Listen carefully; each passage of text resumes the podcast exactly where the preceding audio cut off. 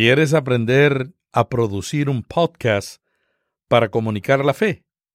Te invito al taller Podcasting 101, que estaré dictando en Puerto Rico con Jesús Rodríguez Cortés a principios de agosto próximo.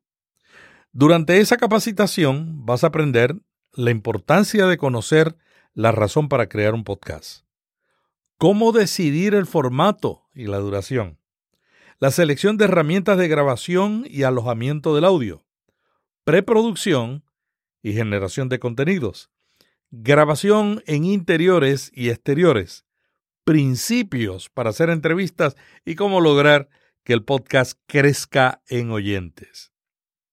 En este taller conocerás lo básico para comenzar a usar la nueva radio. Y esta es los podcasts, que son el medio de comunicación que está creciendo en todo el mundo. Estaré en Puerto Rico dictando este taller con Jesús Rodríguez Cortés. Jesús es un buen amigo y productor del podcast Teo Bytes, podcast que te recomiendo escuchar en teobytes.com. Jesús es un experto en tecnología y es máster en teología.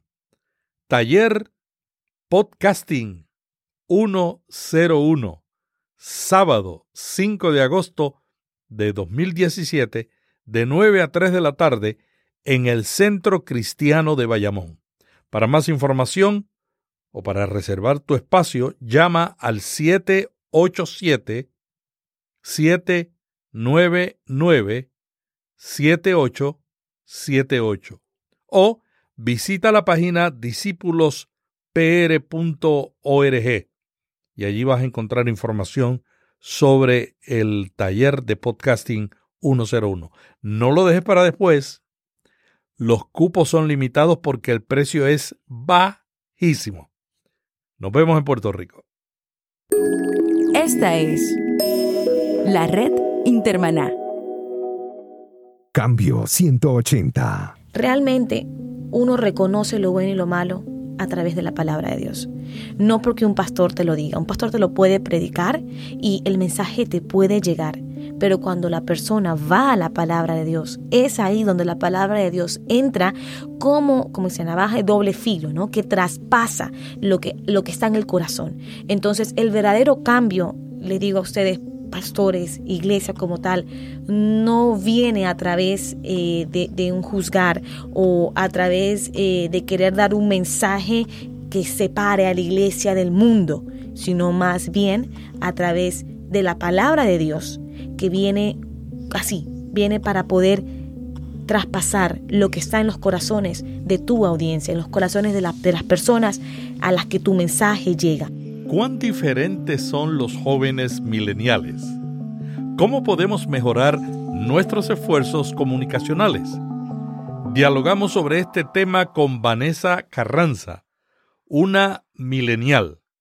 Vanessa es colombiana, egresada en Relaciones Internacionales y Estudios en Comunicaciones en la Florida International University, locutora y actualmente coordinadora de operaciones en Comunicadores USA, Red de Comunicadores Cristianos en los Estados Unidos. Hola, ¿qué tal? Aquí Melvin Rivera Velázquez. Esto es un podcast, audio bajo demanda, que usted escucha cuando quiere, donde quiere y como quiere. Cambio 180. Realmente yo creo que nos vemos hoy en día frente a un gran desafío. Hoy en día tenemos un público que no está tan interesado en escuchar el versículo de la Biblia o en escuchar una prédica cada vez que prenden la radio o cada vez que se meten en YouTube o en otros medios eh, para poder escuchar acerca de la palabra de Dios. Estamos en una generación que buscamos relacionar la realidad que estamos viviendo con eh, la palabra de Dios. Y es ahí donde el comunicador entra donde el comunicador realmente tiene que estar preparado para poder más allá de, de, llegar a una audiencia, eh, de llegar a una audiencia en forma de plataforma, también llegar a la audiencia en cuanto al mensaje que están dando. Entonces yo creo que hoy en día eh, los medios de comunicación cristianos se han dado cuenta de la importancia de poder llevar un mensaje genuino, eh, de poder realmente buscar la forma de dar la palabra de Dios, de llegar con la palabra de Dios, pero de una forma, yo diría que la forma original en la que Jesús nos enseñó, que es a través de parábolas. Un elemento clave de la comunicación es el conocimiento de la audiencia. ¿No será que a veces no conocemos la audiencia? Porque estás describiendo una audiencia diferente a la que enfrentábamos los comunicadores hace 20 años. Yo creo que depende de los tiempos. Mira, yo sí creo que estamos en una generación en la que... ¿Y por qué hablo mucho de la generación? Porque esa es la audiencia en la que tú te tienes que enfocar. ¿A qué audiencia estoy llegando? Y hoy en día, eh, por ejemplo, la audiencia en la que yo me, muevo mucho, que es la audiencia de los jóvenes, en realidad no estamos buscando a alguien que nos dé duro con la palabra, no estamos buscando a alguien que nos diga, no, porque mira, si tú vas aquí a Hechos, versículo tal, capítulo tal, no estamos buscando eso. Y yo creo que realmente si tú conoces a la audiencia, en la necesidad de la audiencia, tú vas a poder realmente saber llegar con tu mensaje. ¿Por qué lo digo? Si, por ejemplo, tú comienzas a dar un, un mensaje, por ejemplo, acerca de comida saludable y comida nutricional. Si tú te sientas a hablarle eso a un adolescente, no te va a escuchar. Incluso a un joven va a decir, wow, interesante, mm, debería analizarlo, debería pensarlo. Pero sin embargo, tú te puedes dar cuenta que tu público tal vez sean personas de entre los 40 en adelante, porque entonces ya es, eh, son personas que están empezando a ver un cambio en su cuerpo, a ver la necesidad, la necesidad de cambiar hábitos alimenticios que venían arrastrando desde hace mucho tiempo. Entonces tú vienes como para romper, tú vienes como para dar un mensaje que va a hacer un cambio 180 en la vida de esa persona. Entonces sí es importante conocer tu audiencia, porque cuando tú conoces a tu audiencia, tú puedes eh, analizar cuál es la necesidad y por lo tanto cuál es ese vacío, ese contenido que tú necesitas darle para complementar su vida. Tú eres milenial. Correcto. Y en las redes sociales, la mayoría, bueno, ya Facebook ya están entrando los viejos, pero las redes sociales alcanzan a una audiencia más joven. Sin embargo, lo que las iglesias y las emisoras de radio y los medios de comunicación cristiana comparten en Facebook son textos bíblicos. ¿Cuál sería la manera más adecuada para comunicar la fe en las redes sociales? Mira, Em, las redes sociales, el éxito que tuvieron, eh, que tuvo Facebook en su momento, ¿no? Es que finalmente podías ver la cara de una persona y su mensaje al mismo tiempo. ¿Qué quería decir? Eh, no sé si tú recuerdas cuando Facebook empezó, tú nada más tenías la opción de poner tu foto y comentarios en una foto, en las fotos y comentarios en la página de la persona. No habían este emoticones, no habían para compartir enlaces, era bastante básico. Y sin embargo, eh, tuvo bastante éxito. Fue por el hecho de que la persona podía decir, hoy aquí en casa leyendo mi libro favorito mientras me tomo mi café favorito eh, con mi mejor amigo. Y sin embargo, la gente le encantaba estar pendiente de qué es lo que está pasando con, con Melvin Rivera, qué es lo que está poniendo en su página. Y, esa es la forma en la que realmente las redes sociales han tenido su éxito, a través de la interacción, ¿verdad? Yo considero que eso no ha cambiado. Al contrario, las redes sociales nos han permitido poder incluso hoy en día hacer videos en vivo desde la comodidad de nuestra casa, compartiendo eh, desde un mensaje hasta lo que estamos cocinando, hasta en qué evento nos encontramos y realmente eh, considero que ese es el éxito de las redes sociales, la interacción. Para poder una iglesia llegar a, su audiencia, tiene que hacerlo de forma que le da la oportunidad de interactuar. ¿Por qué te digo? Mira, incluso, y te lo digo porque como millennial te puedo decir que también yo lo hago, tengo más interacción con mi iglesia a través de su red social que propiamente en la iglesia física, en el edificio donde está mi iglesia. ¿A qué me refiero con esto? Hoy en día, cuando uno busca una palabra, uno ya no va a pedir consejería. Uno entra en la página de Facebook de tu iglesia y ves que ahí tienen eh, mensajes que han puesto pastores que de cierta manera se ven relacionados a lo que tú estás viviendo. Eh, incluso Facebook Lives de tu pastor contando el próximo proyecto que va a haber, que la iglesia va a realizar. Prédicas, por ejemplo, en las cuales tú tal vez no pudiste asistir y la en la página de Facebook. Entonces, realmente yo creo que ese es el punto hoy en día. Realmente nosotros tendemos a comunicarnos más, a, recibir contenido a través de las redes sociales más que del propio Google. Realmente, más que del propio Google. Hoy en día, si yo quiero comer saludable, no tanto voy a Google y busco, voy a un blog, Hoy en día voy a la página de Facebook de una persona que yo siga, que, que, que comparte de platos saludables, que comparte de, de lo que es este secretos, ¿no? En la cocina para poder mantenerte eh, comiendo eh, orgánico, comiendo eh, con menos niveles, niveles de, de, de, carbohidratos, con menos niveles de, de azúcares. Entonces, realmente hoy en día uno busca no tanto la información, sino la interacción también a través de esa información. O sea que la comunicación antigua del pastor desde un púlpito y la gente recibiendo todo sin cuestionar ya no es un modelo no. adecuado. No, y es más, al ponerte tú en las redes sociales, te estás mostrando vulnerabilidad. Estás mostrando, esta es la iglesia, este es el mensaje. O este ¿Y tú irías y tú te acercarías a una persona vulnerable? Por supuesto porque sabes qué, también yo soy vulnerable. Mm. Y yo creo que esa es la clave hoy en día en las redes sociales, el poder mostrar algo genuino. Hoy en día, eh, ya incluso, incluso el Instagram, tú pones fotos de modelaje y la gente, ah, like, sí, es que le dan like, porque realmente ya no gusta tanto ver una imagen tan producida. Pero si tú muestras hoy en día una foto tomándote un café en tu cafetería favorita, aquí miren, hoy probé el chai tea latte eh, negro que viene con café por dentro, delicioso. La gente dice, wow, qué increíble, boom, boom, like, porque estás contando algo de ti. A la gente le gusta saber qué es lo que está pasando eh, en, en, en, la comunidad en la, que, en la que ellos se mueven. Y realmente la vulnerabilidad, diría yo, que es clave para poder tú llegar a otras personas. O sea que la vulnerabilidad nos muestra como seres humanos. Tal y como somos. Y a la gente le gusta eso. Ver cómo, tal y como es Melvin, así.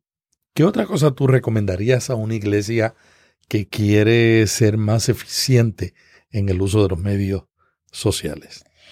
Bueno, realmente te puedo decir que en cuanto a las redes sociales y la iglesia, yo creo que es importante tanto para poder eh, compartir la misión, la visión a través de no diría frases, por favor, no pongan frases, no se enfrasquen, no se enfrasquen tanto en el diseño gráfico que vas a aplicar, que vas a aplicar a tu, a tu red social. Pero sí yo diría que lo que tienen que mostrar es qué es lo que la iglesia está haciendo. Ya la gente no cree en la iglesia porque entonces es un lugar bendecido y entonces en ese lugar va a encontrar la, presencia de Dios. No, la gente cree en esa iglesia que se está moviendo. Tú puedes usar tu red social para poder comunicar aquellos proyectos que tienes para ayuda a nivel social. Eh, las causas en las que la iglesia se mueve, por ejemplo, tanto la parte de evangelización como también este, proyectos de, de ayuda a niños desamparados, proyectos de ayuda a madres solteras, proyectos de ayuda a personas que están pasando por enfermedades terminales. ¿De qué manera la iglesia se está moviendo? La iglesia no deja de ser un cuerpo, ¿verdad? ¿Qué es lo que ese cuerpo está haciendo? Las redes sociales deberían realmente poder mostrar, como decía, eh, cuál es la misión y la visión de la iglesia y poder hacerlo de una forma en la que la gente vea por qué la importancia de congregarse, por qué la importancia de las iglesias. Y eso yo diría que es el mayor reto que tienen muchas iglesias hoy en día, que, que no se abren, no se abren a las personas a, a mostrar, eh, pues no, cuál fue el llamado que como iglesia tenemos, no solamente como iglesia en cuanto al cuerpo de Cristo, en cuanto a todos en general, eh, sino también a la iglesia como tal, o sea, esa, ese fundamento, ese, esa organización, ¿verdad? Eh, como tal, ¿qué es lo que está haciendo? ¿En qué se está moviendo? Los jóvenes mileniales hacen mucho énfasis en que la iglesia cumpla el perfil que nos enseñó el Señor Jesucristo de una iglesia que sirve. ¿Qué tan importante es servir? Bueno, yo considero que servir no solamente va de la mano con la iglesia, no va de la mano con una religión. Yo creo que el servir va de la mano con el ser humano. ¿ok? Yo creo que el servir es algo más de, de, piel, es algo más de dolor, es algo más de ver dónde está la necesidad y de qué manera yo puedo hacer algo para poder cubrir esa necesidad. Realmente eh, veo como la iglesia, bueno, no dando nombre, ¿no? Simple, simplemente eh, iglesias que buscan eh, crecer por dentro, que buscan crecer en cuanto a, eh, ahora escuela de tal, ahora vamos a tener un nuevo programa de televisión para poder dar el mensaje de Dios. Y busca crecer en cuanto a nombre, busca crecer en cuanto a relevancia frente a otras iglesias. Y no es el propósito realmente de la iglesia. Realmente nuestro propósito, es lo que el Señor nos dice incluso en la palabra de Dios, es que tomarás cuidado de la viuda del enfermo y del desamparado. Y realmente yo considero que esa es nuestro segundo, es nuestro segundo mandamiento. Primero que todo, amar a Dios por sobre todas las cosas y segundo, amar a nuestro prójimo. ¿Cómo lo estoy amando si no estoy cuidando de él? Entonces yo considero que es ahí donde la iglesia tiene un campo bastante vacío, donde tiene que entrar. Es ese vacío en el que ha hecho que muchas personas se alejen de la iglesia, porque digan, ajá, vengo, estoy aquí, incluso sirvo en la iglesia, pero cuando me doy cuenta qué cambio estoy haciendo, qué cambio está haciendo la iglesia en la que yo estoy, en la sociedad. Más allá de dar un mensaje, que obviamente la palabra de Dios tiene poder, es una semilla que en su momento va, va a dar su fruto en cada persona. Pero ¿qué está haciendo la iglesia en cuanto a muchas necesidades que hay hoy en día? ¿Qué está haciendo la iglesia en la ciudad de Miami, por ejemplo, donde hay muchas personas con enfermedades de, de, de, SIDA? ¿Dónde está la iglesia actuando? Entonces es ahí donde nosotros los mileniales decimos, ¿sabes qué? No hace falta una iglesia. Yo voy a hacer un cambio. Yo voy a buscar la forma de llegar a esas necesidades. Y yo diría que si la iglesia como tal Digo la iglesia aquí en Miami, por ejemplo. La iglesia en general, no hablo de un nombre de una entidad, hablo de la iglesia. Se uniría a poder hacer más servicio. Podríamos influenciar a las personas a creer que la fe va de la mano del amor y de la obra social. Estoy totalmente segura de ello y es ahí donde la iglesia debería, eh, como diría, dar ese paso y, poder cubrir esa gran necesidad, ese gran vacío que hay. es más, yo diría que el servicio realmente es lo que une a una persona que no acude a una iglesia con la iglesia. Pero a veces no lo estamos haciendo en la iglesia. Exactamente, y es ahí lo que te digo, donde la iglesia debería dar un paso, porque realmente muchas personas han decidido salirse a una iglesia no por la falta de fe en el Señor, no por la falta de querer buscar la palabra de Dios, sino porque la fe sin obras es una fe muerta. Como dicen, muéstrame tu fe sin tus obras. ¿Verdad? Y es así, o sea, si tú realmente estás profesando de la mm. fe del amor, tú tienes que actuar en amor y actuar en amor es servir, servir a aquellos que están en ese momento necesitando. Y sí veo que hay una falencia grande ahí de parte de la iglesia donde debería tomar acción. Como milenial, ¿qué otras áreas tú ves que tu generación les impide acercarse a la iglesia? Hoy en día, y te lo digo, bueno, abriendo un poco más mi corazón aquí, en realidad eh, nos separa un poco el hecho de, de que la iglesia pone expectativas bastante altas y yo diría que uno como joven, ¿no? Que estamos bien viviendo en una sociedad en la que constantemente nos bombardea acerca de cuáles son verdaderamente tus prioridades. Tus prioridades son la fama, tu prioridad es el trabajo con la posición tal, tu prioridad debería ser el poder vivir en tal lugar, poder tener tanto. Y en realidad nos, nos pone una prioridad más material que una prioridad espiritual. ¿verdad? Una prioridad de buscar e, esa, esa armonía en nuestra vida. Y yo considero que es ahí, como te decía también, que la iglesia debería ser como un puente para nosotros los jóvenes, mostrarnos un contenido más eh, orgánico, un contenido más real, ¿verdad? ¿Cuál es la verdadera lucha de nosotros los cristianos? ¿Verdad? Que es la carne. ¿De qué manera la iglesia puede ayudarnos a nosotros es simplemente mostrar, ser un puente. ¿Sabes qué? Con historias, con historias reales. No solamente la del pastor que nos está predicando los domingos, sino cuál fue el camino que lo llevó a él allá, cuáles fueron las luchas que él pasó y las que aún está pasando. Aunque no lo crean, realmente no estamos en tiempos de, de escuchar un gran discurso, ni de escuchar una gran prédica. Estamos en tiempo de sentirnos conectados, de sentirnos en una relación, en una interacción con una persona que nos pueda guiar, ¿no? Acerca de aquello que, que estamos buscando. Entonces, es ahí donde yo considero que también eh, los jóvenes sentimos como que la iglesia nos obliga a mostrar un perfil, nos obliga a querer buscar una santidad, pero más de forma superficial, no de forma genuina.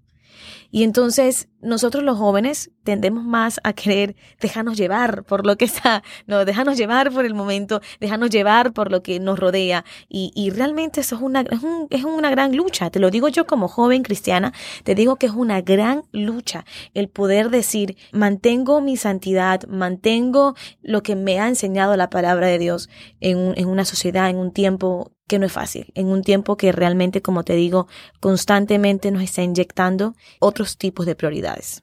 Has mencionado la importancia de servir, has mencionado también la importancia de que la iglesia conozca a la audiencia, que se conecte. Has mencionado también la necesidad de comunicar de una manera donde seamos genuinos y a la misma vez que mostremos nuestras debilidades y nuestra fortaleza.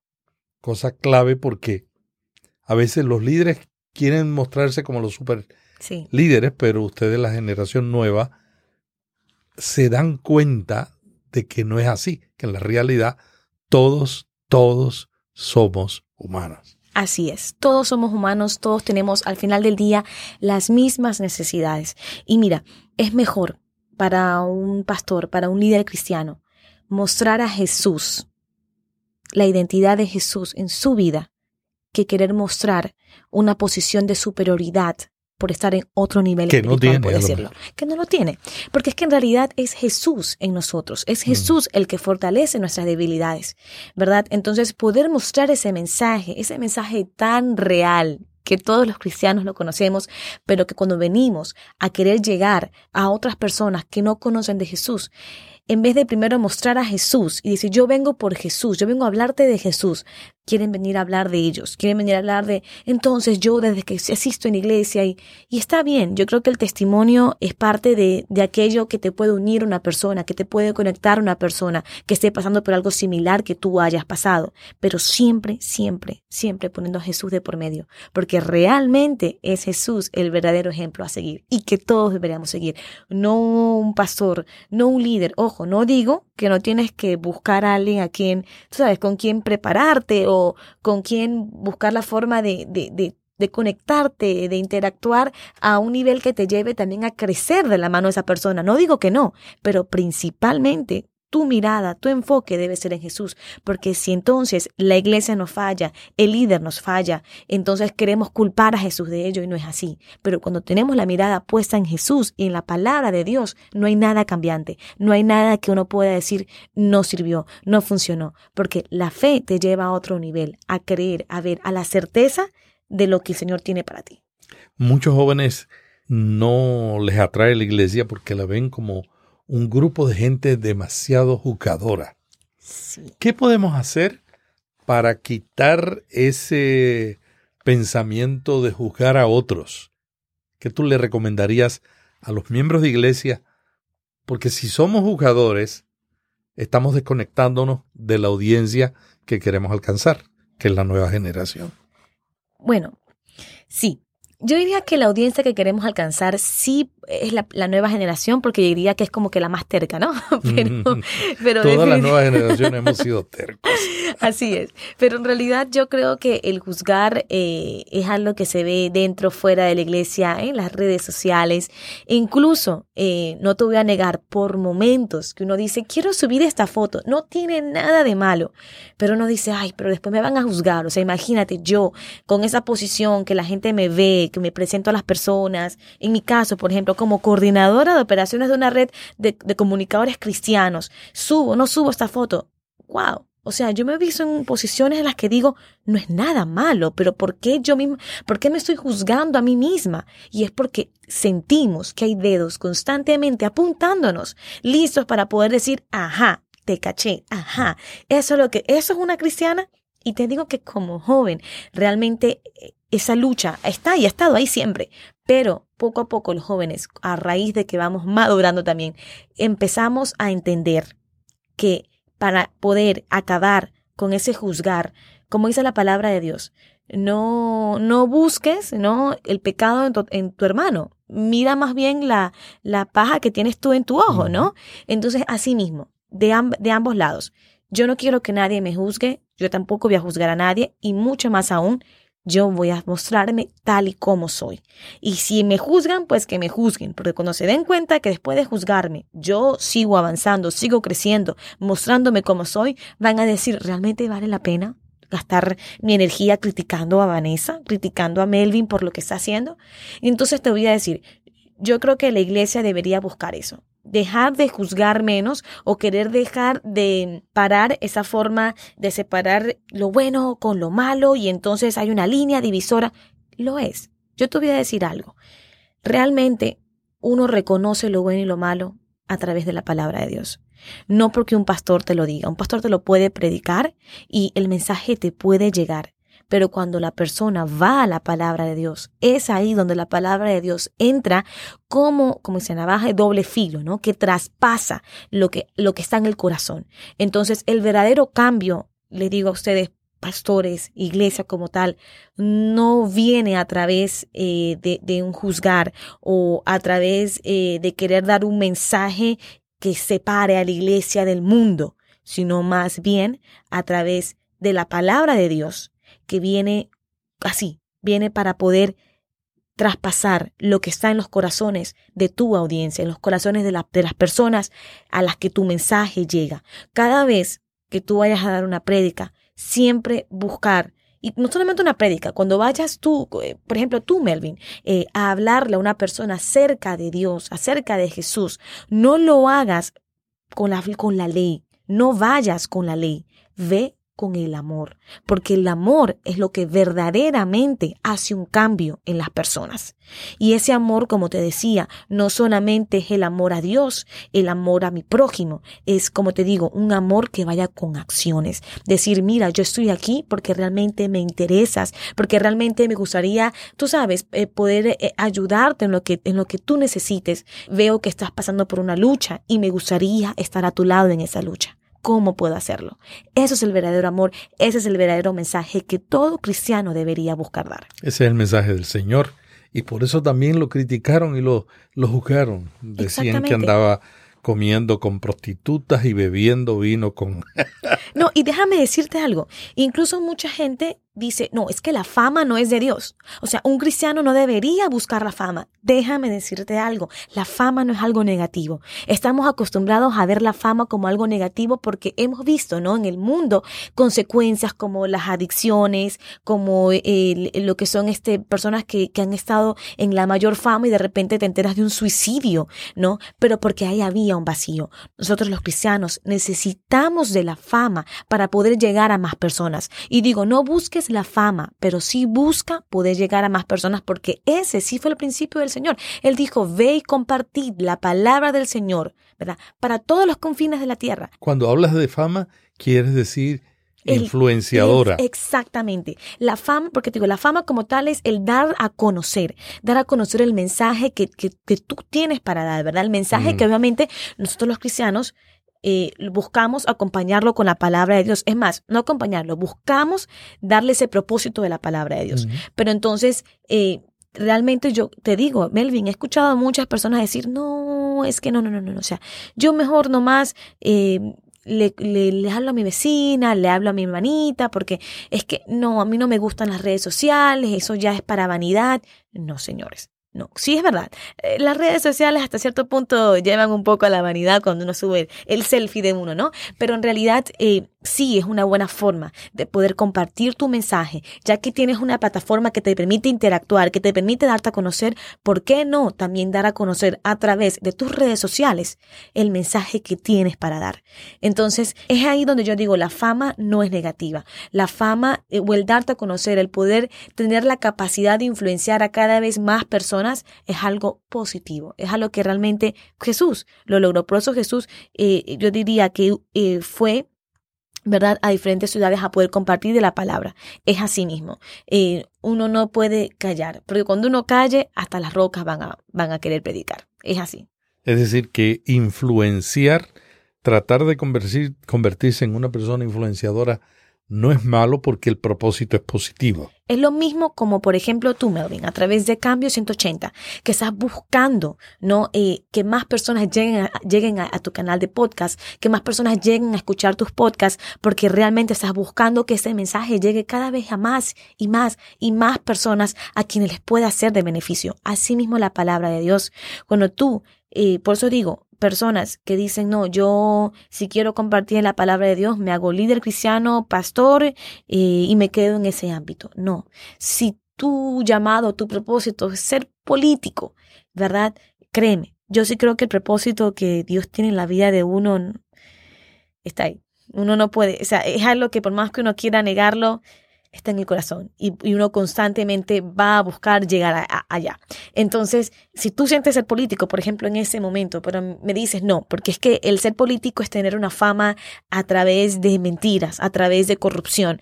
Yo te digo que no. Tú puedes ser la diferencia, tú puedes ser la diferencia y puedes incluso llegar a ocupar una posición que te permita llegar a personas y compartir de la palabra de Dios a más personas. Interesante el concepto de tratar de ser influyente para poder transformar a una sociedad. Así es. ¿Qué otra cosa tú recomendarías a los pastores que no entienden cómo comunicarse con la nueva generación milenial?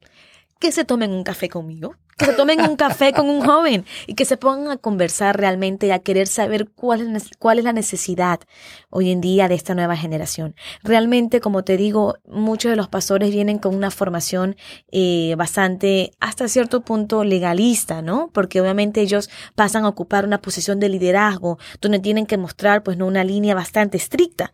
Pero yo les recomiendo, ¿por qué no? Sentarse con su grupo de jóvenes y conversar de forma bastante honesta, preguntar cuáles son sus luchas. Por ejemplo, hoy en día que vemos bastantes jóvenes de mi edad solteros, hoy en día jóvenes que decimos no nos queremos ni casar y si nos casamos serán a los 35, 40 años ya cuando ya, tú sabes, hayamos hecho todo lo que queremos hacer porque creemos que el matrimonio, que la vida en pareja es realmente como dar pasos atrás, es como volver a vivir con papá y mamá o algo así. Entonces, realmente los pastores dar un paso adelante y ver qué está pasando, cuál es la verdadera raíz de esa preocupación de los jóvenes y cómo podemos hacer algo para poder no eh, instruirlos acerca de cuál es la verdadera voluntad de Dios, que es la familia. Entonces, yo te digo, el consejo que yo le doy realmente a todo pastor, a todo líder es siéntate a tomar un café con un joven y conversa. Y vas a darte cuenta que hay mucho, mucho que relacionar de tu juventud con la juventud de hoy en día. Claro que sí. Muchas gracias a Vanessa Carranza de Comunicadores USA. Tú trabajaste también en radio online. Claro que sí. ¿Y cómo fue esa experiencia? Excelente. Era el programa de la mañana, entonces me levantaba y yo me tenía que energizar, me tenía que poner energética gracias a los cortaditos cubanos, no te lo voy a negar. Pasaba todos los días comprándome un cortadito cubano para poder estar con esa energía cada vez que, que salíamos al aire y poder realmente eh, llenar, ¿no? Eh, de, de, de, todo lo que era eh, la onda positiva, ¿no? A todos aquellos que nos escuchaban. El programa se llama el, el, Morning Shot y era parte con dos personas más de este programa. Era bastante interesante, bastante interactivo y bastante bastante, bastante eh, espontáneo, era el momento. Incluso teníamos el tema del día que duraba 40 minutos y la gente se prendía porque realmente, como te decía, mostrábamos las opiniones tal y como Vanessa la tenía. Preguntas como, por ejemplo, este, ¿dirías tú a tu mejor amigo que su pareja le es infiel? Pongámoslo así, ¿no? Entonces ya ahí entra la parte moral, entra la parte humana, ¿no? De decir, wow, ¿quién soy yo para querer venir a destruir ese matrimonio? Eh, ¿Será que mejor a su pastor, mejor eh, hablo con esa persona o le encargo y le enfrento. Entonces ahí es cuando entra la opinión de todos y al final llegamos a un consenso de cuál sería la mejor forma de proceder. Y yo creo que esa es la ventaja hoy en día también de los podcasts o la ventaja también de, de incluso un Facebook Live, de un blog, que siempre vas a poder dar tu opinión y escuchar y recibir las, las opiniones de los demás, ¿no? Terminamos con una pregunta. ¿Cuál es tu medio de comunicación social favorito? Wow, eh, la radio. Amo la radio. La radio más que las redes sociales. Más que las redes sociales. Me permiten hablar, me permiten, por Ser ejemplo, tú. en este momento nada de lo que les he dicho ha sido preparado. Incluso todo eso surgió de forma espontánea aquí con Melvin, ahora que, que vine acaso a su, a, su, a su podcast de Cambio 180. Y realmente el poder decir, ay, ay, ¿qué habré dicho?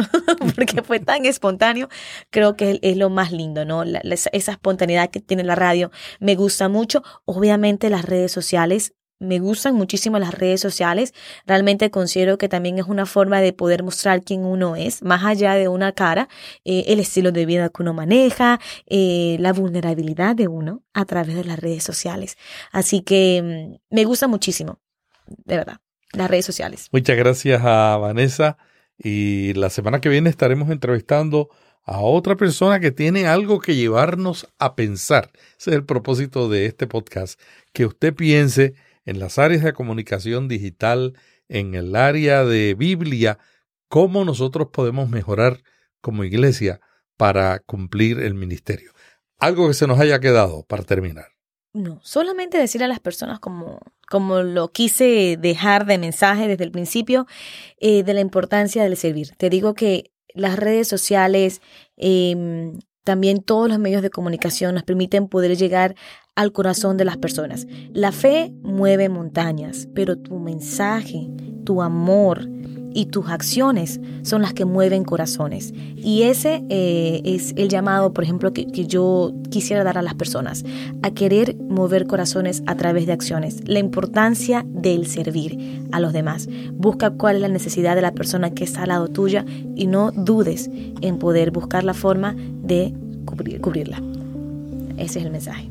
Hasta aquí Cambio 180. Cada semana, Melvin Rivera Velázquez dialoga con destacados invitados sobre temas de interés para pastores y líderes. Cambio 180 le ayuda a mantenerse relevante en un mundo cambiante. Si este podcast le gustó, vaya a iTunes y suscríbase para recibirlo automáticamente lo publiquemos. También déjenos ahí una valorización y comentario. Para más artículos sobre estos temas, visite cambio180.com. Cambio 180. Esta es la red Intermaná.